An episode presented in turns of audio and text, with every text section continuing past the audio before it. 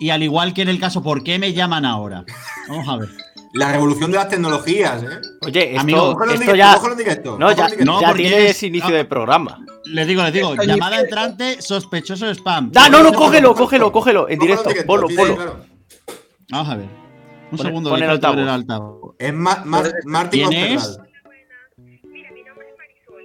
Sí, Pepa Flores. Marisol.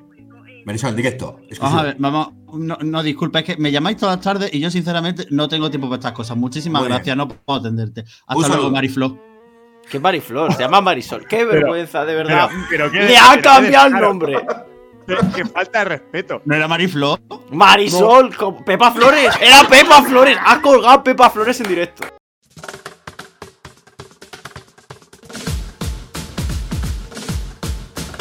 Hola muy buenas. Este podcast de la Eurovisión de Niños es editado por el magnánimo Luis Mesa. Ante esto, es inevitable no poner el bopaso de Destiny Chucu Chucu como sintonía. Mogelao, espero que me perdones algún día.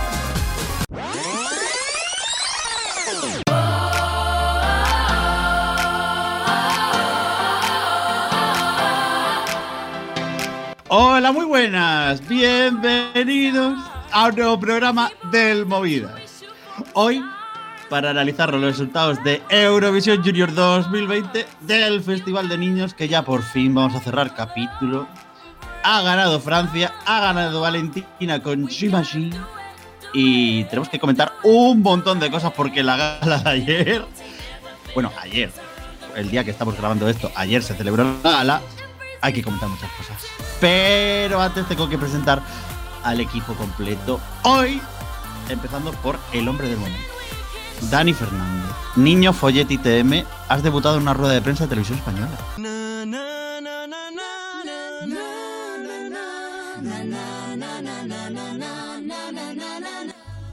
¿Qué tal? Muy buenas. Pues sí, radiante, feliz, eh, fresco, auténtico. Bueno, porque trato de aprender de la mejor, ya sabes.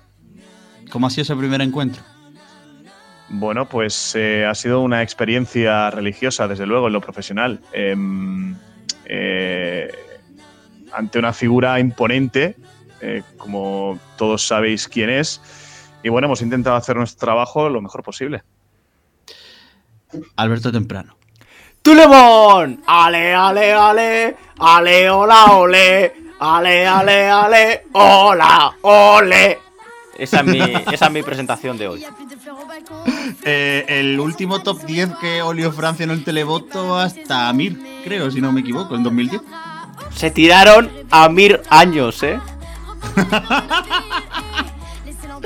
¿Cómo te sientes sabiendo que hay alguien del Movidas que ya ha conocido, aunque sea a través de Zoom, a la imagen ánima? No, que mm, lo que me siento es que eres el único que no la ha conocido. Hostia, es verdad. Ahora mismo eres el único que no ha tenido contacto de ningún tipo con eh, una persona de la que yo me he declarado fan. En redes sociales, además Sí. de verdad. Eh, soy una persona bastante desgraciada, entonces en este momento. Luis Mesa, ¿qué tal? Eh, buenas, yo, eh, como de costumbre, suelo repasar la discografía de Julito Iglesias. Y hoy hay unas líneas que quiero dedicarle a Polonia, a la TVP y al pueblo polaco, que no sufría una capitulación así eh, desde que un señor bajito y con bigote eh, decidió iniciar un camino eh, magnánimo en Europa, que le terminó saliendo mal, y dice así.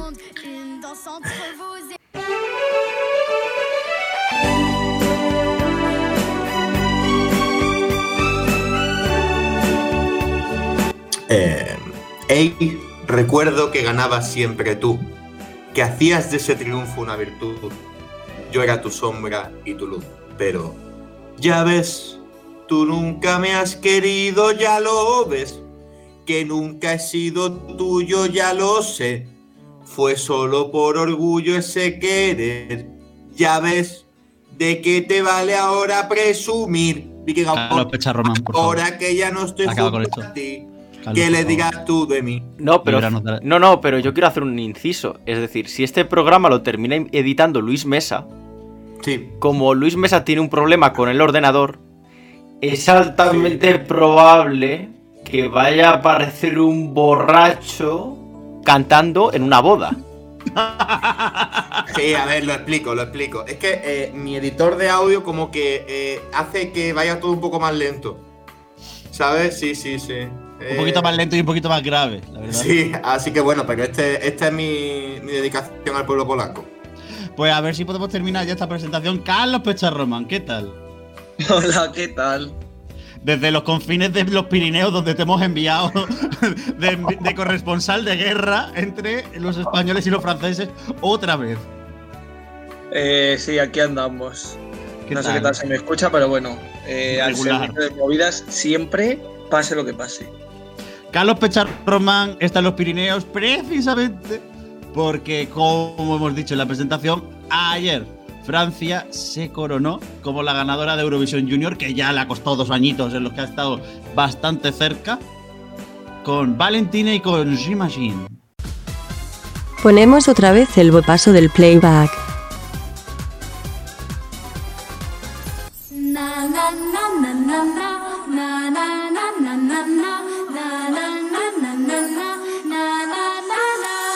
Alberto Temprano.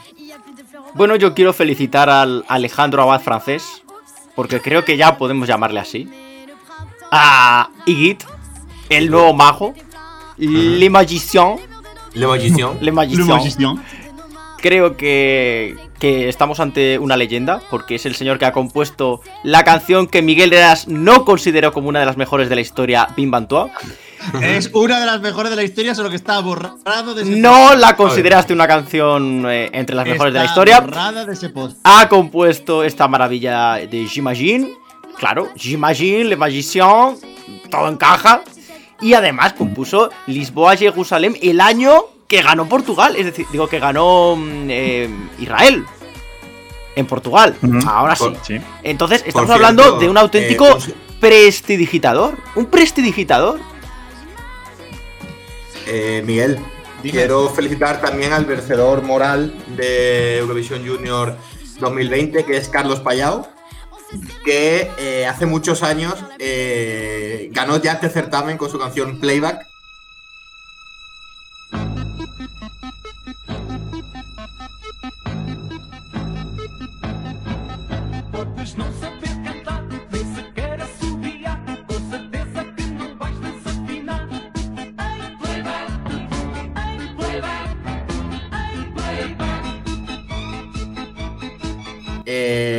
Ahora se le hace justicia, eh, ya que eh, Francia por lo menos lo disimuló, eh, pero eh, Lukashenko no. Así que un saludo también a Lukashenko por el espectáculo tan deleznable que ofreció y un saludo a Carlos Pelló. Y, y a Carlos Pecharromán, porque Carlos Pecharromán, recordemos, dijo que Francia no iba a ganar bajo ningún concepto. Entonces, creo. Pero ¿por qué mientes? ¿Ya están mintiendo? Yo no dije que Francia no iba a ganar, yo decía que ojalá Francia no ganase porque a mí no me gustaba. Y luego dijo, y luego por la conversación interna dijo, ay, pues a lo mejor voto a Francia, porque es un veleta, se sube al barco que mejor va. Ayer voté a Francia, después de las actuaciones voté a Francia. Madre mía, Carlos Pecharroman, de verdad. ¿Qué- No digas eso. Y no Qué bandido. ¿Votaste a Solea? Sí, mira, antes de las actuaciones mis votos eran Ucrania, Bielorrusia y España. Y después de las actuaciones fueron España, Francia y creo que mantuve Ucrania, pero no lo sé. Eh, pero vamos, a Francia la botella, Soledad por supuesto que también. Entonces, por lo menos, no tienes que pasar por. por ¿Cómo se dice? ¿Cómo se llama lo que, lo que hace la gente en Semana Santa? En plan. Penitencia. La penitencia. No tienes que pasar la penitencia por no haber votado a Solea. Penitencia por la cual Alberto Temprano y yo creo que sí tenemos que pasar. Mm, Bueno, es que a ver cómo íbamos a votar eso. Vamos a ser honestos. Eh, Luego entraremos en ello, creo. Vamos a seguir con, con la maravillosa y épica victoria de Francia. Creo eh, que tenemos que alabar a la figura de Valentina, porque se llama como otra grande del Festival de Eurovisión. Además, la Sí. puesta en escena me recordó a la de, de Social Network Song. ¿En qué, tío? Porque era una fumada, era una fumada igual que la de Valentina Moneta en 2012. No me jodas, tío. A ver, a ver, si quieres hablar de puestas en escena que se parecían a la. De Social Network son la de Polonia, que eran en plan de la animadora, la, el otro, el del otro, el de la moto, o sea, en plan, eso ver. parecía más. Que el chaval del pino se daba un aire a Jimmy Wilson, puede ser, pero, pero bueno, pero es secundario Joder. eso. Dani Fernández. Bueno, yo de hecho voté por España antes porque ya me podía mm, eh, hacer una idea de lo que podía suceder, digamos, en ese falso directo. Con lo cual eh, vi el festival justo después por, por temas de, trabajo, entonces me pareció una, una victoria incontestable, eh, impepinable de, de Francia. Es verdad que, que no era de mis favoritas porque mm, eh, en cuanto al gusto juvenil o infantil, me decantaba por, por otra tendencia, pero desde luego hay que reconocer que era el mejor pack porque ella pues eh, tiene ese magnetismo, esa simpatía que seguramente Carla el año pasado no la tuvo, pero eh, es verdad que creo Vamos que a ver qué Valentina- decimos de Carla. Eh, no, que voy a defenderla, voy a defenderla. no, creo, que, no. creo, que, creo que Valentina tenía un peor tema que Carla el año pasado, pero que, que lo compensó con, con- con ese carisma, con esa simpatía que, que tenía Valentina, ¿no? Esa carita de no haber roto un, plato. Creo que la actuación acorde al mensaje en relación a otras que todo lo contrario, precisamente, que iban eh, en sentido opuesto. Y creo que lo más importante es que por fin se reconcilia el espíritu, la esencia del Junior. Ha ganado una Eh, canción infantil. Eh, Dani, Dani, no, no, no, ha ganado una canción de Heidi, ¿no? O te tengo que recordar tu, tu valoración en la porra. sí, sí, sí, ahora sí, no te sí, subas pero al claro, No, carro, es que es una persona No, no, que no, es una persona No, que faltó el respeto al mago y ahora falta el es- respeto al magicien.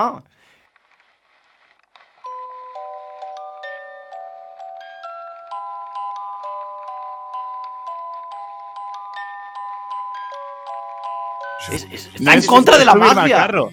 No es subirme al carro, es precisamente reforzar el mensaje que habíamos reivindicado eh, Sí, en otras sí. ocasiones aquí. De Sí. que de, en lugar de acercarse a lo más senior, reivindicar el espíritu, la esencia por la cual eh, surgió este festival Claro. junior. La típica esencia junior que tenía la niña kazaja, ¿no? La típica esencia junior, ¿no? Yo Kazajistán lo defendía porque mm, cuando una cosa funciona normalmente, pues eh, se intenta dar continuidad, pues como en el senior Grecia durante tantos años, hasta que esa hay que- y hay que, y hay que, ¡Hala! y hay que, rein- hay que reinventarse. Y Kazajistán, pues una actuación barroca a más no poder, pero a la par que espectacular. ¿Ha escuchado un pitido? De nuevo Luis Mesa a Cabildad Potatis ha ofendido un colectivo. Disculpen las molestias.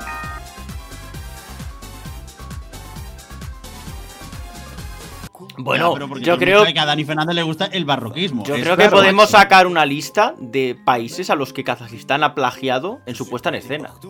Bueno, pues podemos empezar por Azerbaiyán, Moldavia, Estonia. Lituania, porque había un momento que recordaba a los abrazos familiares de aquella señora del 2018, de la cual no me acuerdo del nombre, pero que acabó separada del calvo. Sí, y Ojo, bueno, ojo, España, porque hay un plagio a España. Ese plano con la estrella bajando es Raquel del Rosario desgañitándose, soltando berridos por la boca, cantándole a una farola en mitad de Malmo. Y No, el mirar al y- techo. Y cuando el concepto, ar- el, conce- el concepto artístico es mirar al techo, que eso lo inventó ya Sergio en 2003. Y Julia Bueno, y- Samoilova, ya- que le pusieron piedras allí como a. Julia Samoilova. Y a España, sobre todo, por el homenaje a la Esperanza Macarena, ¿no? Y az- también. Hombre, es Hombre. que, a ver, ese homenaje a la Esperanza Macarena y ella vestida. Maravilloso. Además, después de salir soleá delante de la Giralda, es decir, cazar. ¿Va de qué? ¿Va de qué? ¿Qué has dicho tú de pez? Así espectacular.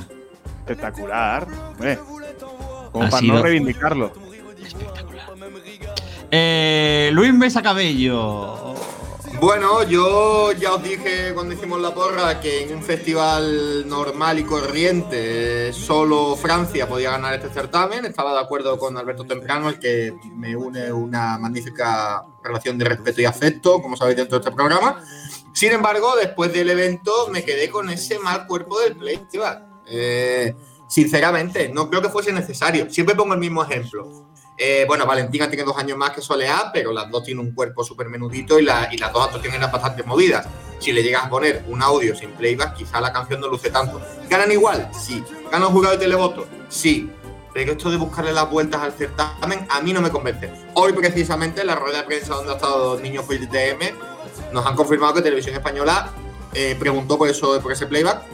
Directamente le dijeron la, la Uber que era completamente falso, pero la propia Toñi Prieto ha dicho, ha ganado la canción del playback, ¿qué le vamos a hacer? Es decir, que de Televisión Española se sabe y se acierta que la canción de Francia no tiene un sonido original. Es bastante evidente. Pero fíjate, yo me hago una pregunta y es: ¿alguien se ha leído el reglamento de Eurovisión Junior 2020? Porque yo lo he buscado y no lo he encontrado. Pero es que ese, Alberto, creo que es un problema ya y quería Claro. incidir en esto eh, de, de la propia Uber. Claro, Creo por eso lo digo, que por no eso lo digo, que quien lo no- permite no al si- final es, es- es la propia Unión Europea Claro. de Radiodifusión. No sé si llega, hemos llegado a un punto en el que ya no debe permitir o permitir según qué cosas, pero sobre todo creo que y estoy convencido de que hay que acotar y sentar unas bases ya claras y meridianas para evitar eh, Sí, según señor. qué cosas, porque creo que esto se está empezando a desvirtuar y de cara al senior me preocupa porque eh, se vienen ciertas polémicas, se avivan ya eh, con estas medias tintas. eh, que precisamente creo que no necesitamos, ¿no? Entonces, mm, son precedentes muy peligrosos, empezamos a entrar en un escenario muy peligroso y creo que la UER ya debe dejar de ponerse de perfil y ponerse a acotar y a sentar unas bases que para todos sean las mismas porque mm, empezar a abrir el abanico, entiendo que en una circunstancia como la que nos rodea, pues bueno, tienes que dar cierta manga ancha, pero mm, hay que empezar a, poner el punto sobre la I porque es que si no se nos va a desmadrar y esto va a empezar a no reconocerlo ni la madre que lo parió. Bueno, es que las audiencias ya de por sí hablan de eso. Es que es la sensación que da de que hemos, hemos reinventado un festival junior, un festival en el cual gana el mayor fandom. Ni más ni menos. El año pasado fue el polaco, este año es el francés. Y algún día, aunque haya gente a la que le moleste, será el español. Pero el jurado importa entre poco y nada. Y, y al final en esto, ¿qué más da que usen playback con los pregrabados a que no lo hagan si después te va a salvar tu propia gente? Es que es un festival que musicalmente no se puede valorar en el aspecto de competición musical porque lo único que vale es la bandera y el apoyo que le den a esa bandera. Ni más. Yo espero que ese, que ese, bran- ese banco de prueba que suele ser el junior de cara al senior eh, nos haga reflexionar o haga reflexionar a la UER o a quien se crea conveniente em, de cara a Rotterdam para que mm, se acoten muchas cosas y no se deje tantísima manga ancha, porque vamos a romper la baraja de la desigualdad y vamos a tener eh, el lío. Sí, pero aquí hay un problema. creo- eh, que el señor supervisor ejecutivo de la EBU, ¿de dónde es?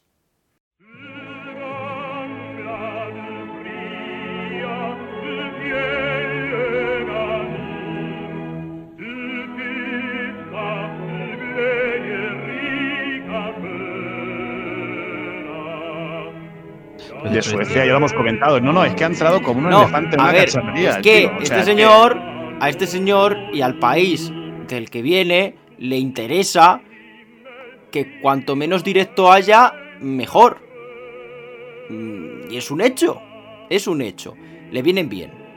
Porque ellos en sus, no solo Suecia, sino los países nórdicos en general, en sus sistemas de selección, eh, llevan grandes canciones, pero lo focalizan mucho más en una puesta en escena muy visual que en un buen directo. Y ahí está el caso de Benjamin Ingrosso. Es el ejemplo perfecto. Que en el Festival de Eurovisión vimos que la, la actuación, el directo fue una absoluta castaña. Y en el Melody Festival él lo camufló muy bien por esos coros pregrabados. Eso nos lo vamos a encontrar este año, eh, este año próximo me refiero, en Eurovisión. Canciones que van a tener unos coros pregrabados muy potentes. Y incluso en muchos casos van a rozar lo que vimos ayer. O antes de ayer. O cuando lo vieran ustedes. Porque como es un podcast lo pueden haber visto cuando hayan querido ustedes. Eh, y, y lo vamos a tener. Sí, sí, sí, sin duda. Pero bueno, no sé, no sé si es a raíz de lo que quería decir Miguel, que te han ahí cortado un poco.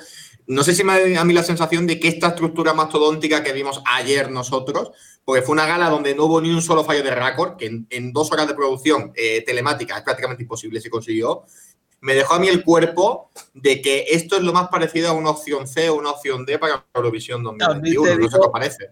que, que no se dio opción a ver un fallo de récord y si lo hubo, el ojo humano era incapaz de cogerlo porque, madre mía, la velocidad de la gala.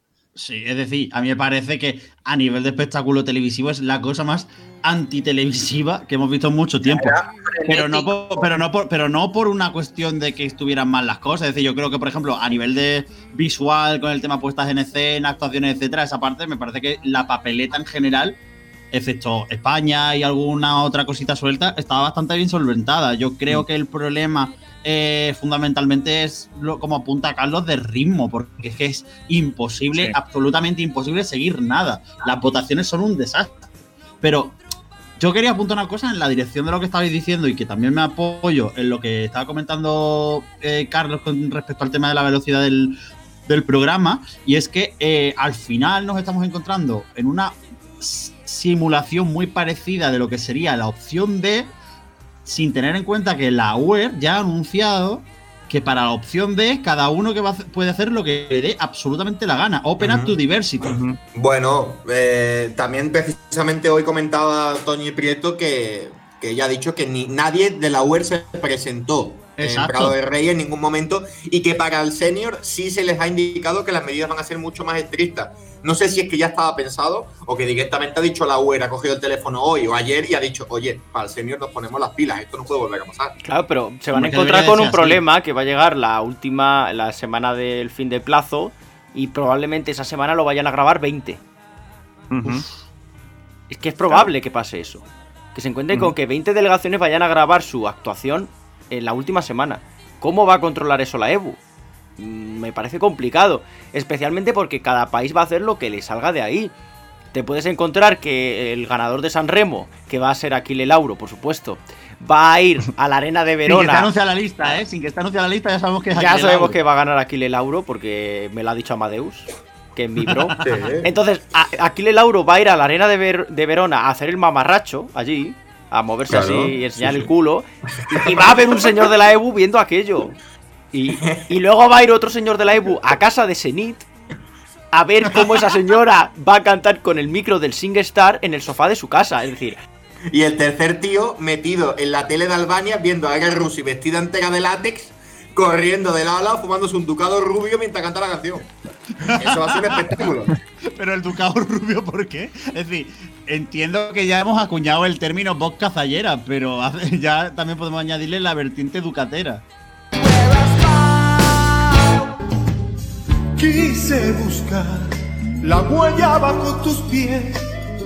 Quise mirar al cielo y ser. ¿Qué tal te ha ido el 2020, amigo? ¿Andas ya harto de la mascarilla y del gel hidroalcohólico? Pues para eso no hay mejor solución que la música. Allí donde mis sueños se hagan realidad. Atarme con tu pelo. El próximo 31 de diciembre, como es ya costumbre, nuestros amigos de Sound Festival y ESC Radio cerrarán el año con el ESC 250. Y nosotros queremos dejar un bopaso de regalo con una leyenda. El maravilloso Ay que deseo de Antonio Carbonell, probablemente el otro gran coletas de la historia del Reino de España. Y entre la espuma ancho mar. Nacer de tu mirar. Siéntete como una más de las chamorros y regálale el 12 a una canción que marcó un antes y un después, sobre todo en los cajones del estudio de los que tama. Ahora más que nunca, hay que deseo verte.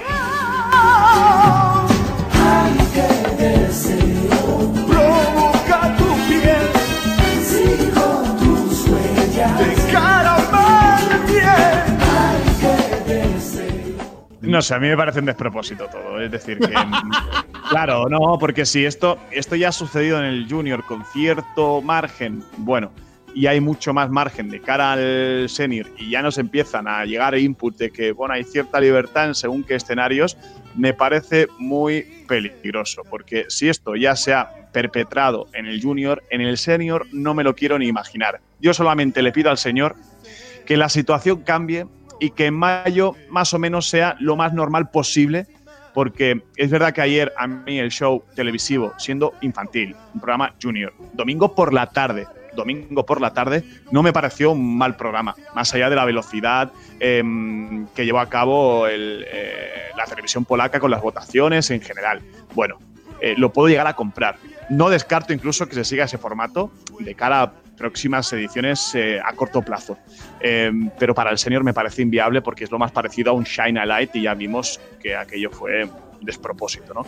Eh, insisto, me parece muy peligroso y es lógico que la UER. ¿Cómo va a controlar la UER lo que hace cada uno en su casa? Pues es Pues- imposible. Pues si toca, toca. Es que lo que no puede ser es el famoso PDF. Es que hemos vuelto a vivir este año lo del PDF, pero en 12 delegaciones. Es muy peligroso. Si toca, si toca, toca, vale, pero mm, vamos a intentar acotar y a fijar una normativa y a tratar mm, de asentar unas bases claras. Porque al final vimos ya en el junior que cada uno pues hacía y deshacía como le vino en gana. Entonces, en el senior no me lo quiero ni imaginar. Y entonces ahí sí que va- se va a provocar un agravio y se va a formar eh, el lío, el taco gordo. Eh, una cosa, Carlos. eh, ¿Posibles sedes de Eurovisión Junior 2021? ¿Tuve controlas de geografía? Soy Willy Fogg, apostador, que se con honor la vuelta al mundo. Bueno, pues no tengo ni idea, o sea, quiero decir, Francia es un país muy extenso. Eh, no sé exactamente la televisión francesa si, si valorará una recepción de candidaturas o tendrá muy claro ahora mismo lo que quiere hacer. Eh, si, la televisión francesa, los responsables de la televisión francesa son como Toñi Prieto, eh, eh, la verdad es que no sé. Queda mucho tiempo y yo creo que, que después de haber hecho las cosas bien, lo que van a hacer es centrarse en organizar un, un buen Destinación Eurovisión y yo creo que nos van a dar un- una muy buena preselección los franceses y luego ya pasarán a, a lo que es el junior. Pero, pero lo que toca ahora es el senior y yo creo que todos, después de este podcast y de comentar el junior, nos deberíamos centrar en todo lo que rodea al senior, que es bastante lo que hay que analizar esta temporada. Yo creo. Y también te digo una cosa, que estamos dando por asumido que Francia organizará el Junior del año que No, viene. es sí, que sí, esta sí, mañana lo ha lo han- dicho. lo ha confirmado. Lo ha confirmado, sí. Entonces mi problema es que soy gilipollas y mientras la hora de trabajo, en lugar de estar mirando el Twitter, estoy trabajando. Gracias, amigos. Eh, yo, No, yo quiero. que aquí el año que viene eh, se confirme que sigue habiendo Junior. O sea, es que más, más eh, Uh. mirar ahora en qué ciudad. La yo UE la rechazando. supervivencia del formato, que está en Eh, peligro, en mi opinión. Me, me niego a creer que la UE renuncie a que un B5 organice un certamen de, de Eurovisión, sea del senior o, de- o del junior, la Sí. verdad. Y, ojo, Me- y me- ojo, ojo que siendo en Francia, Italia ya ha dicho que vuelve. Y ojo que siendo en Francia no se anima alguno más gordo. ¿eh? Sí, pero ahí, ahí es donde está la cosa. Es decir, va a haber países que yo creo que, obviamente, hay algunos que, han que se decidieron chapar el chiringuito este año por el tema COVID. Obviamente habrá regresos del año pasado, y, pero también que pueda que haya alguno por ahí rondando que le apetezca volver. Llámese Bélgica, llámese Suiza. No olvidemos que la RAI, el año que Italia ganó el Junior, no quiso organizar el Junior. Y fue Bulgaria, me parece, la que asumió esa responsabilidad. O sea que muy bien por parte de los franceses, que yo creo que estarían ansiando la victoria. Pero bueno, que es lo que digo, que yo me centraría en, la supervivencia del formato. Eh, después de la audiencia que ha hecho en España, de la audiencia que ha hecho en, en Alemania, que es verdad que era en el Kinder Canal, pero mm, ha sido un fracaso estrepitoso a nivel general. No en Bueno, Polonia, ya- que bueno, entiendo que ellos lo veían porque, porque lo organizaban y. Pero vamos. eh, En la línea, en la línea de los últimos años, al final tampoco, a mí tampoco me sorprende en exceso los datos de audiencia en España, muchísimo menos todavía, y en el resto de países, pues bueno, al final yo creo que va en tendencia también de, de- de este formato.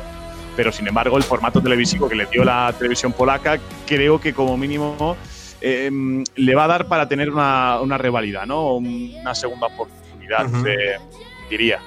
Eh, Pero una cosa también, por cierto, eh, los 7 millones, 7 millones 100 mil personas, medio millón más que el año pasado, vieron el Junior en Polonia. Los salones de las casas de Polonia tuvieron que ser como el cumpleaños de la pantoja, ¿no? Que al entrar te quitaban el móvil, ¿no? Porque a mí que voten 20 mil personas de 7 millones que te ven, eh, ¿qué, qué, qué coño pasó en Polonia? No sé. Bueno, eh, voy a decir una cosa que, volviendo al tema que decíais antes de la sede, he hecho una pequeña batida. Y si Fans Televisión es como Televisión Española, probablemente lo organizarán En el número 7 de la Esplanade Henri de France en París, que es donde tiene la sede France Televisions. Por tanto, pues sería una opción, eh, un plato de Leganés francés. Mm, hay que, creo que hay que tenerlo en cuenta porque Le gané, puede ser. le gané. Claro, ¿Cómo es? no, Claro. claro, Leganés. Leganés. No, Leganés en francés será. Habrá que darle la vuelta, ¿no? Pues si Le es él, el ganador. Claro, en, en francés será el, ganador.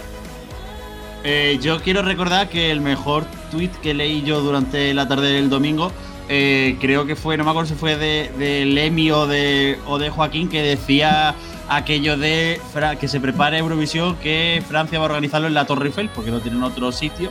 Eh, anoche ya comprobamos que la Torre Eiffel le trae suerte a los franceses y que seguramente Lev habría acabado con un récord de 8.577 millones de puntos del televoto este año en Eurovisión. Por cierto, Miguel, si se celebra la Torre Eiffel, confirmamos que Albano no lo lleven. Porque hay otra cosa no, pero escalera. Es decir, como lleven a Albano, la hostia morgotuda, claro.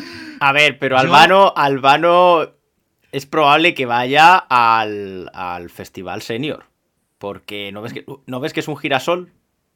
La tierra de los tulipanes encajaría mejor.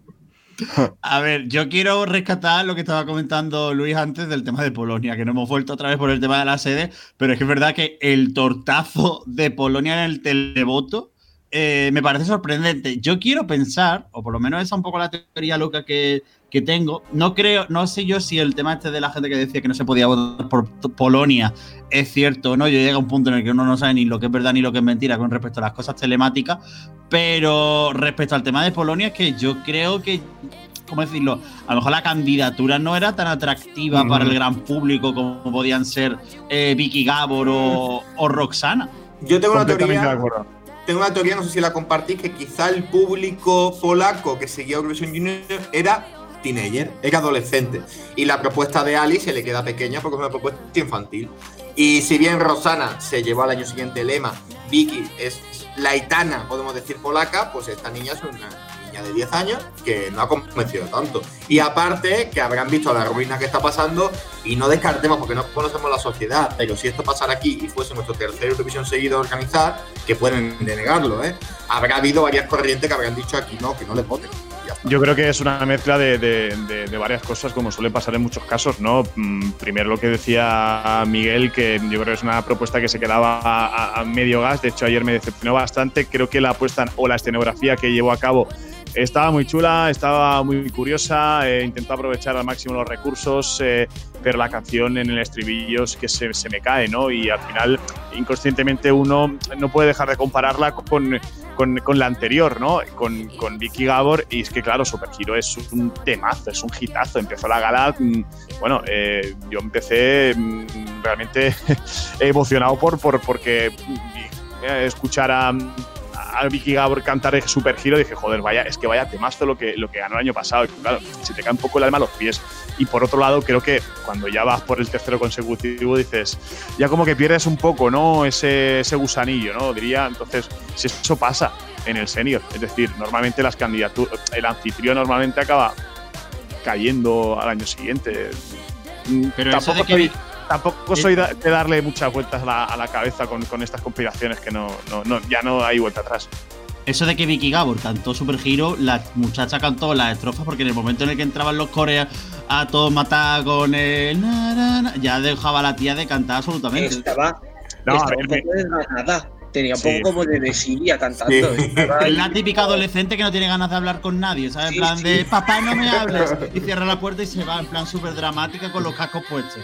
Ah, no me Sí, refería a escuchar el directo, a escuchar el tema. Escuchar el Pero tema. le, dio, le daba, se le veía que le estaba dando completamente igual cantar que si no cantaba, que si nada. Y yo lo que quiero decir de Polonia, que en parte estoy de acuerdo con vosotros, no del todo, para mí Polonia, a mí eh, se llamaba Alicia atrás, ¿no? La niña, sí. Sí. Eh, es de calle la que mejor voz tenía de todos los Bueno. representantes de ayer de calle. Eh, pero claro, es cierto que la canción eh, el- cuando salió prometía bastante más de lo que fue ayer realmente en, en el festival. Y la puesta en escena, pues no me terminó de convencer. O sea, no me pareció mala, pero desde luego lo que es la voz, eh, no se veía respaldada por el resto de factores de, de una, de una actuación. Pero vamos, sin duda para mí la voz de Polonia fue la voz de la noche. O sea, la niña, con lo pequeña que es, canta lo más grande. Dejadme hacer Hola. un apunte y es que quiero pedir disculpas a la audiencia.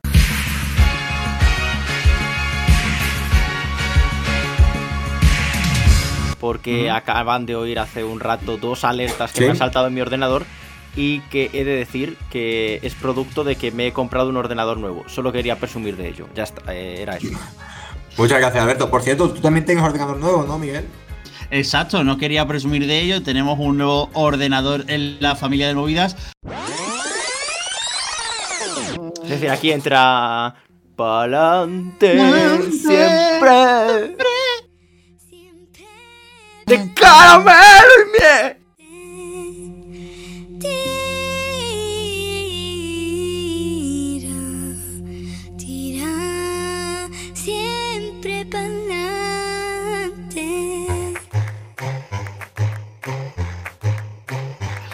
Españita quedó tercera por segundo año consecutivo en el Junior. Se nos resiste la plata, que sí que conquistamos en el año 2003 y en el año 2005. Pero oye, mantenemos el tipo, otro top 3. Ahí nos mantenemos. Su tita Toña ahí, la verdad es que bastante contenta. La Soleá ahí aguantando el tipo. Oye, mira, nos metimos. No, no nos metimos ningún tipo de batacazo, como sí que pronosticábamos cuando vimos las actuaciones. Pero oye, un sexto puesto del, del jurado, un segundo del televoto, mantuvimos el tipo Dani. Sí, desde luego yo creo que mm, fue la gran triunfadora de la tarde-noche más allá de Valentina. No solo Soleá, sino en general televisión española. Porque más allá del playback o los coros pregrabados que no arroparon precisamente a, a Soleá, aguantar un tercer puesto creo que le añade muchísimo más mérito, si cabe aún, a, a la joven artista sevillana. Estuvo fantástica, impecable en todo lo que dependía de, de su esfuerzo, de su talento, de, eh, de ese carisma, de ese arte que estuvo de 10. Pero indirectamente mm, también hay que señalar a la gran triunfadora, por otro lado, mm, que con. No sé si antes, en el pasado, con tan poco se consiguió tanto. No sé si me sacas de, de duda em, con este tercer puesto. eh, porque Es que, sí, sí, sí, Estoy de acuerdo contigo. No sé, ¿Cómo? eh, A lo mejor, es decir, yo no veo una cosa así desde Anabel Conde, a lo mejor. Sí, es proba- que, es que probablemente, eh, probablemente. o sea, no sé si me equivoco, eh, pero creo que ninguna televisión contó con un escenógrafo al uso ni nada parecido.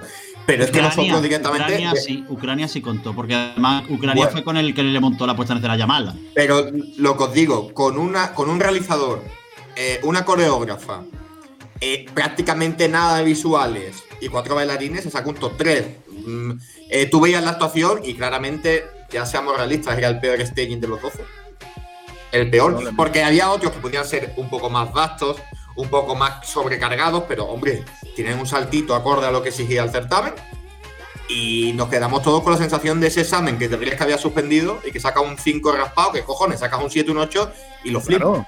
Eso, eso te iba a decir, es decir, es como ir a un examen eh, estudiando la noche antes, mm, después de mm, tener meses o al menos casi dos, eh, y sacas notable, un notable alto con una propuesta que mm, en, la, en lo escenográfico quiero que, era antagónica al mensaje que mandaba la canción, oscura, desdibujada, poco arropada, la solista, la cantante, Soleá en este caso, y aún así eh, sacas un notable muy alto que cu- cubre el expediente de televisión española trámite superadísimo con nota, objetivo cumplido, el no ganar y además mantener el expediente, el currículum, el palmarés impecable en el junior. Así que chapó, enhorabuena porque no sé si antes con eh, tan poco se consiguió tanto. ¿Alberto? A mí es que todo me pareció bochornoso. Mm, Desde Son de Sol mm, no siento tanta vergüenza por una actuación de España. Bueno, desde las Ketchup, ¿no? No, no, porque lo de las ketchup era una mamarrachada eh, que bueno. Pero la Son de Sol daba mucha vergüenza ajena. Y, y, Un mm, respeto, Alberto, por favor. No, te lo no. pido ya de Perdona, a ver, ahora me vas a decir, Dani Fernández, que el Eh, pollo saliendo ahí. Y Alberto, Eh, Alberto, eh. no, no, Alberto, Alberto, Alberto, se ha muerto Maradona. No quiero chistes con pollo, por favor. Eh, no, y Ah. claro. Y además, además, la puesta en escena era del maestro, del culebrilla del baile, de don Javier Castillo Puti. Eh, entonces, claro, tengo esa espinita clavada. Pero ya en serio, eh, a ver, es que hay un plano de 5 segundos de soleá de espaldas. Sí. Que es algo que jamás en la vida se tiene que hacer en televisión. Bueno, y. Y por no hablar- Los visu. Los, Sí, sí. los planos de Leclerc. Los planos Sí. de Leclerc eh, terroríficos. Es decir, la gente diciendo, ¡ay, mira España! La única que ha puesto cosas en el suelo. No, no, han puesto todas. Lo que pasa es que la delegación española ha sido la única que, por un inexplicable motivo, ha puesto una cámara en el eh, cenital para enfocar el suelo. Y no sé si. Porque tenía un momento con el tema de los patines. No, pero y los patines, es decir, yo no entendí nada de los Sí. patines, no entendí qué pintaban las cajas, no entendí por qué los visuales eran de, de noche de fiesta. Porque es que había eso- esas bombillitas que ponen, que es la única delegación que hace la grabación en un sitio que tiene lucecitas de los años 90. Ujú. Eh, era todo tan... Hemos metido un montón de cosas que no tienen Ujú. ningún tipo de orden ni sentido.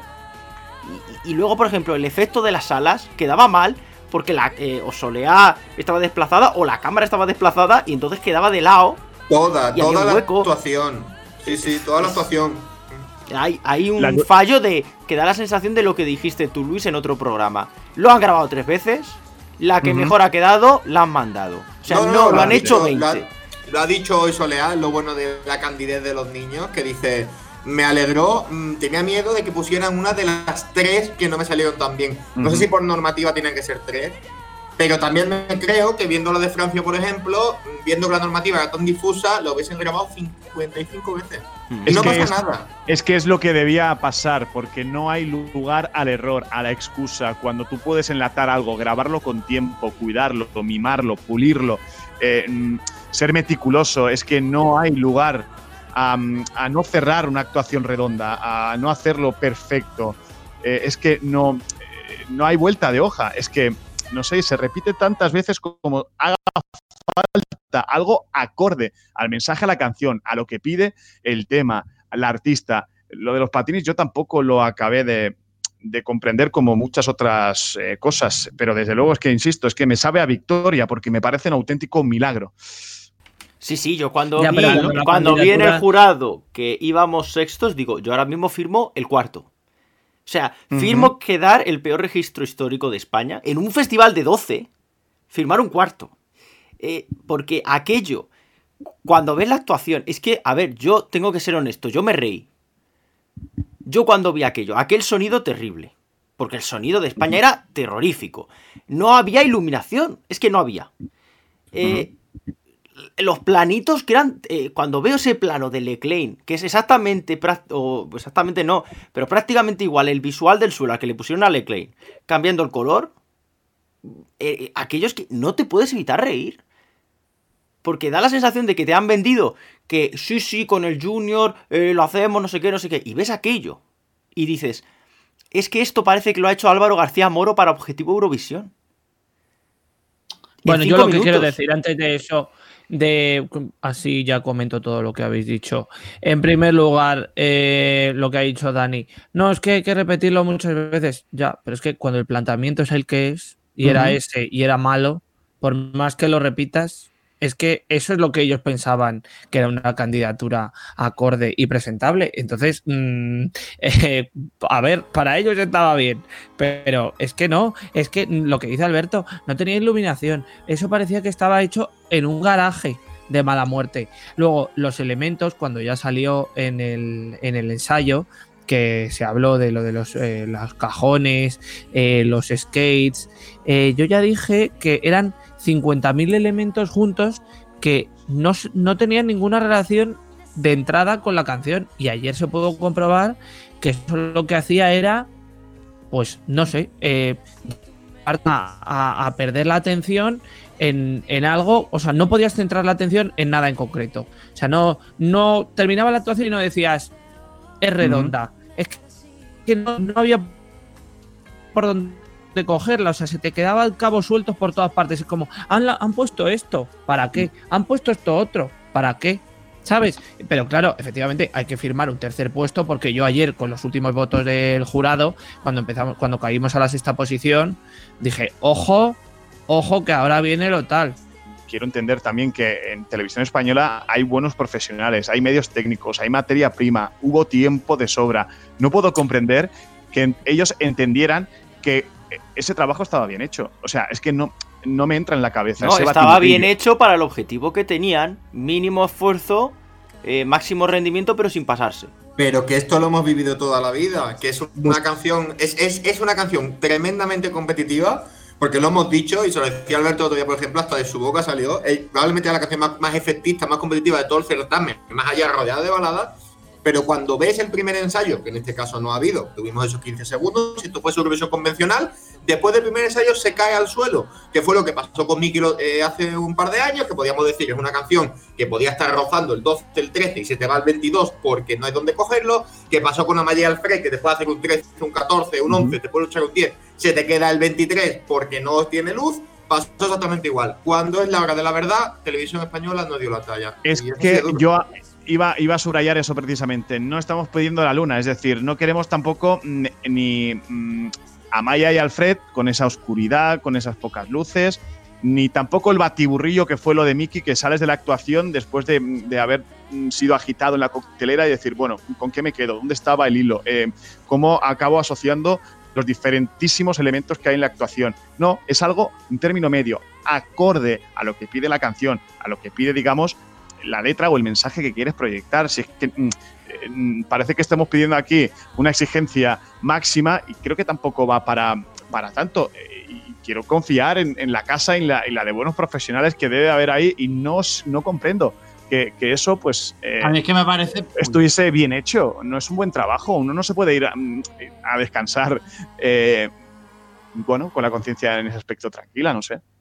A mí me parece que, que precisamente lo- el- quienes salen perdiendo de toda esta situación eh, somos los que hemos defendido durante varios años que dentro de televisión española eh, había gente que podía llevar la dirección artística de una puesta en escena eh, y que no hacía falta recurrir a profesionales de fuera. Hemos apuntado durante varios años que no hacía falta eh, traer a una Nicolina, a una Sasha Baptiste, que no hacía falta traer a un Focas Evangeli- Evangelinos, no hacía falta eso, pero en el momento en el que se ha dejado en manos de, de- de un equipo, entre comillas, in-house, que de gente que no es exactamente Ajá. toda de televisión española, pero que es del, del entorno, como puede ser el caso de Vicky Gómez, pues no han encajado las piezas. Y yo encuentro un segundo problema en esto. O más que un segundo problema, yo hago la lectura. Es verdad que salimos perdiendo aquellos que hemos defendido esta teoría, pero también es cierto que en cierta medida lo que sostenemos tenemos razón, porque es que no había dirección artística como tal. Porque Vicky apuntaba en la entrevista y quiero rescatar una cosa que dijo Vicky y una cosa que dijo Asha. Eh, Vicky destacó el tema que trabajaron de manera muy parecida como lo hacen en OT, ¿no? Que cada uno se encarga de su parte, juntamos y sale, que es lo que pasaba en la, preselección de 2019, que tú veías que había actuaciones que a lo mejor la, coreografía funcionaba o el fondo funcionaba o la idea medio que podía funcionar, pero no había un pack completo y el pack completo que funcionaba mejor es el que se lo lleva, que fue el de Mickey, y rescato también una cosa de, Asha. Al final, cuando ya decía, Spa- eh, perdón, la gente ahora no quiere baladas, la gente ahora quiere bailar, quiere alegría, cuando tú tienes una canción eh, que apunta a eso y es más o menos alegre eh, y la vendes muy oscura, tanto en el caso de Polonia como en el de España, pierdes muchísimo contra, contra Francia, por ejemplo. Y eso además, y perdón por el, por el monólogo, Sí. eh, que llevo un rato y estaba pensando algunas de estas cosas, y eso además me ayuda a sostener otra cosa más, que es el hecho de una cosa que comentaba Odio Maley en el blog, eh, nuestro amigo Odi, que él decía que realmente Palante es una canción que es anima, no es animada, que es una beat, pero que realmente no es una canción animada. Tú escuchas la canción y ayer fue la canción que se escuchaba más triste de las 12. Bueno, Parafraseando a Miguel Eras, yo solo digo una cosa. Si comparas, si comparas eh, España y Francia, es que es muy es, es acojonante porque tú comparas las actuaciones de España y de Francia y dices, en, en estructura, por así decirlo, son muy similares, porque es la solista, cuatro bailarines. Vale, eh, la actuación de España tenía elementos en el escenario. J'imagine no tenía absolutamente nada, solo los bailarines, pero es que tenía una luz espectacular. Los fondos le aportaban muchísima más luz de lo que ya tenía de por sí la actuación. ¿eh? Y es que no necesitaba más. O sea, estaba Valentina en el medio, los cuatro bailarines y se desarrollaba todo con, con una continuidad y con tal, que es que se entendía a la perfección la Bueno, historia. no, en cambio, también. para adelante no me puedes vender. No, es que vamos hacia el frente, coronavirus, no sé qué tal, y de repente unos elementos que no tienen nada que ver, ahora unas alas, ahora unos patines, ahora unos cajones eh, de, de ahí de, del polígono industrial de Fuenlabrada. O sea, no tiene sentido. Carlos. Entonces, es que, claro, las Sí, no bueno. las estructuras son iguales y es que son totalmente distintas. Televisión Española no tiene programas musicales. La televisión española actual se ha quedado anclada en los estilos y en los cánones audiovisuales de los años 90. Porque tú ves la actuación y la pones en Noche de Fiesta hace 20 años y te harían el mismo concepto de actuación. Porque no hay ningún tipo de evolución en televisión española. No es un problema solo de que en Eurovisión no se sabe hacer las cosas. El problema es que han mamado un tipo de televisión que nadie hace en Europa.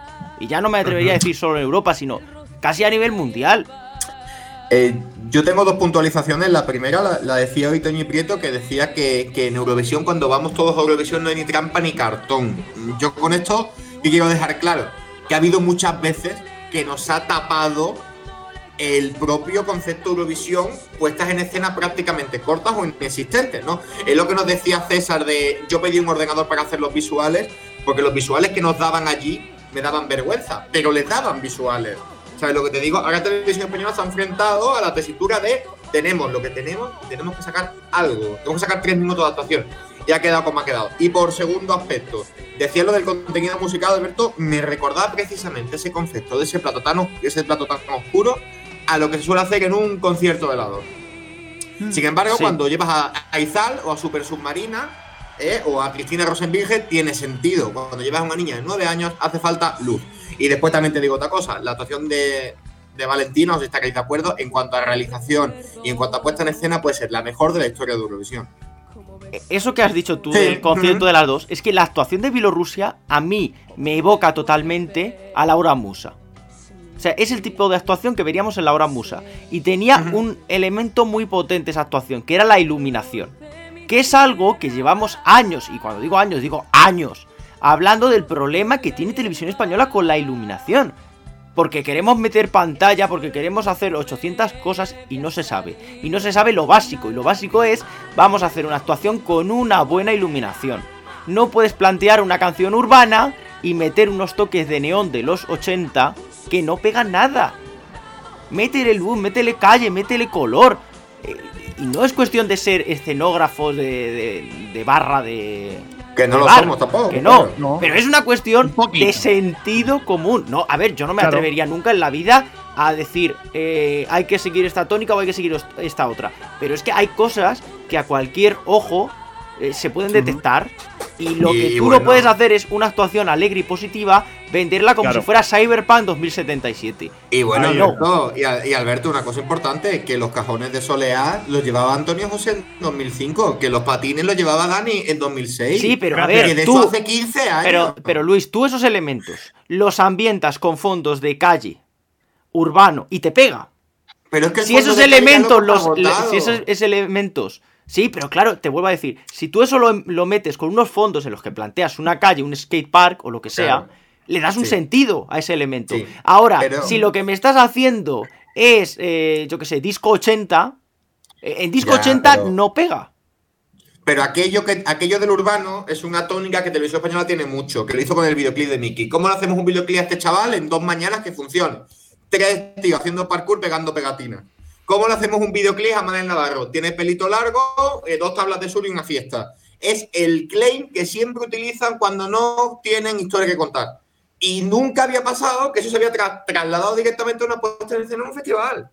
Y aquí ha pasado. En plan de, mira, esto de aquí, esto de aquí, y vemos qué pasa. Evidentemente Pero sí, es un milagro. A mí, de, a, mí de, a mí, de hecho, eh, no me molesta el tema de los skates, más allá de que lo entienda más o menos, pero no lo entiendo sobre todo por lo que decía Alberto, por la falta de luz. Una cuestión importante, ser fiel a uno mismo, a lo que provoca la canción, a lo que proyecta su letra. A veces nos tomamos demasiado pecho, el menos es más. Pues ahí tienes un ejemplo con Francia y tienes otro ejemplo con Bielorrusia. Tú vendes optimismo, alegría y lo enfocas con oscuridad.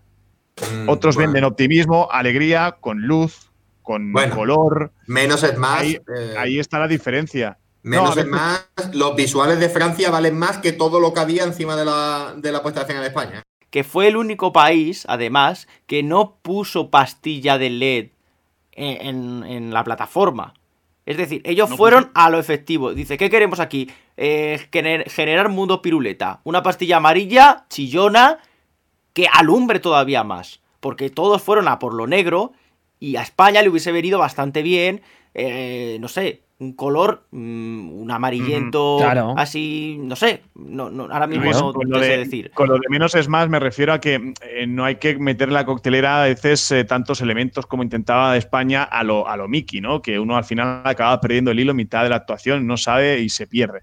Eh, lo de menos es más es eh, precisamente eh, el tener mm, pocos elementos en escena y que finalmente acaben brillando porque va acorde al mensaje. Es fiel al mensaje de la Pues es que canción. aquí ha pasado que- lo mismo.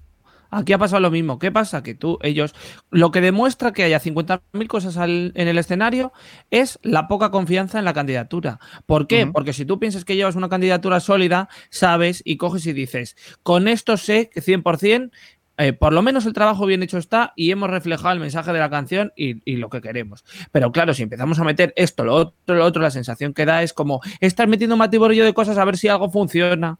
Y entonces es como, venga, y metemos esto, y metemos esto, porque me ha gustado, porque lo he visto y en una funcionó y en esta, a esta le vi esto y a esta otro- otra actuación le vi lo otro, ningún, entonces lo pongo todo junto. sentido. Claro, sin, ningún sentido, Pero lo que dice Alberto es que lo que no ser es que tú tengas los mismos medios, ¿eh?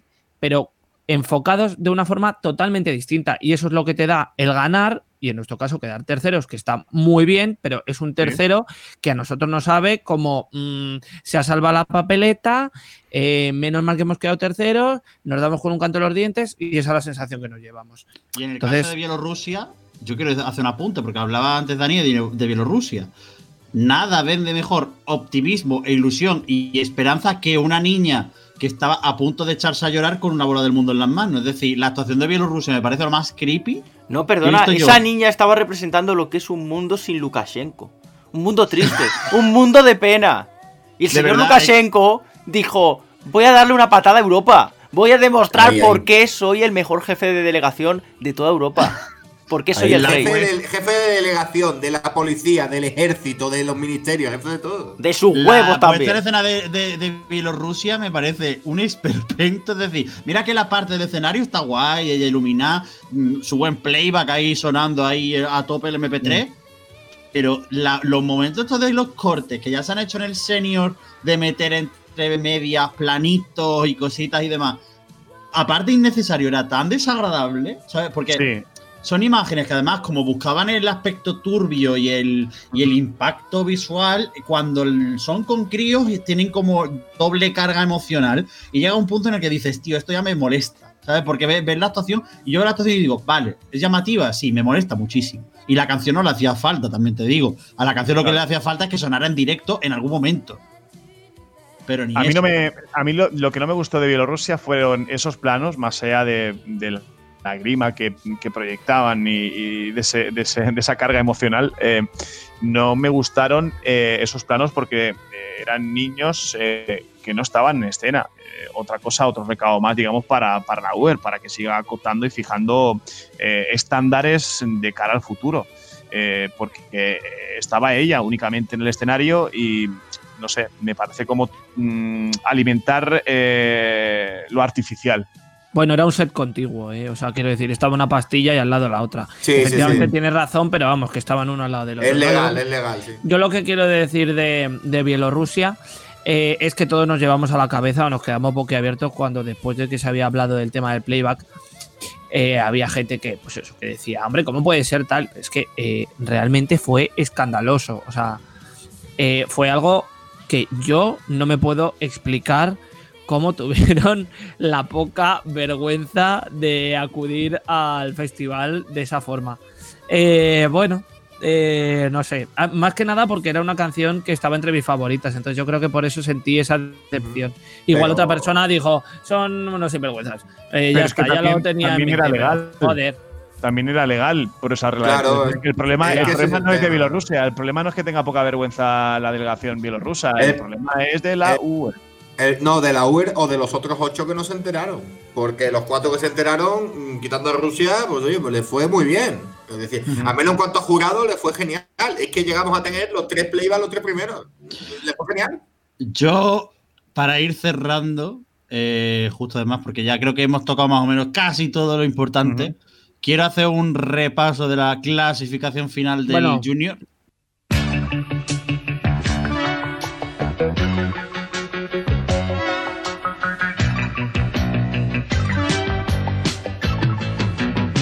Obviamente, en primera posición Francia con Valentina, primera posición, segunda Kazajistán con Karakat Basanova, tercera España con Solea, cuarta Países Bajos con las Unity, Bielorrusia, Arina Petereva, eh, quinta, sexto, el mejor país de la historia de Eurovisión Junior, lo siempre he dicho, lo voy a mantener, Georgia con Sandra Gadelia, Ucrania queda séptima con Alexander Balabanov, Malta con Chanel Monsignor queda octava, Polonia se la pega a lo grande y a la Trax queda novena, Rusia con Sofía Feskova décima, Serbia con Petar Anisic quedan un décimos por delante del, en el televoto por delante de Polonia, esto es flipante. Y último, el peor debut de la historia de un miembro del Big Five en el Junior, Alemania, el caballito ganador de Alberto Temprano, que queda última para el televoto y no sé si para el jurado. Sí, sí.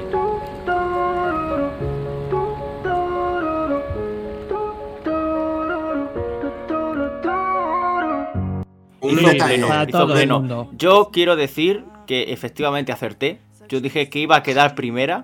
Lo que no dije es por qué lado de la tabla. Mm, Entonces yo dije, claro. va a quedar primera. Y efectivamente Mm. quedó primera. eh, pero empezando por abajo.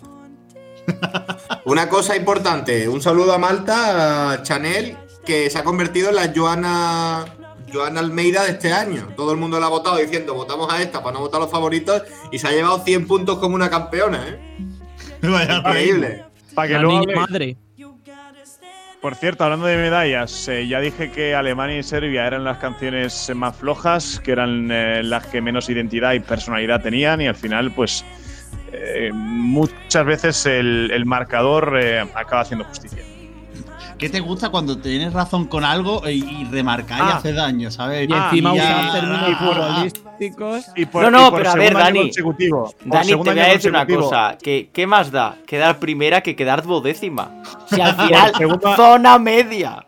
Y hay un Por festival que año- gana una canción de Heidi, Dani. Da igual. Por segundo año consecutivo, nadie daba un duro por ella. Estaba en la UBI, Kazajistán. Loperismo, ¿eh? Qué vergüenza. Bueno, de Alemania voy a decir algo muy rápido. Ya dije que la canción pasaba sin pena ni gloria, quiero decir que no era ni, ni la mejor ni muchísimo menos la peor. Eh, la puesta en escena me pareció de las mejores y que guardaba muchísima consonancia con lo que era la canción, quiero decir que estaba muy bien ensamblado canción y puesta en escena. No esperaba que fuese a quedar última, ni mucho menos con esa puntuación tanto de televoto y de jurado. O sea, me parece que no hace justicia a lo que fue la candidatura de Alemania. Pero por otro lado, pienso, mm, era flojo. O sea, era flojo y para un debut era muy, muy flojo. Pues yo creo que ya con esto podemos cerrar el análisis. Obviamente se nos quedan países en el tintero, como puede ser el caso de Países Bajos o de Georgia, pero yo creo que ya nos tenemos que centrar, como ha dicho en la presentación Carlos Pechar Román, yo creo que ya nos toca centrarnos en el senior que tenemos pendiente, hablar de unos pocos de países y de ya canciones que tenemos como las de Albania. Pero antes de eso quiero hacer un pequeño apunte. Y es que necesito leer, es decir, yo sé que esto a mis compañeros les va a gustar, necesito leer pereza. el nombre de dos portavoces de las votaciones.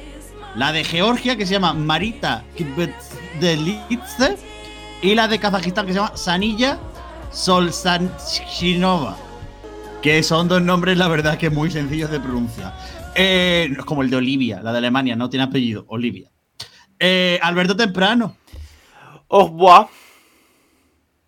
Luis Mesa. Ha sido un auténtico placer y cada vez queda menos para hablar del inicio del egarrusismo. Buenas tardes. Carlos Pecharromán. Eh, chao.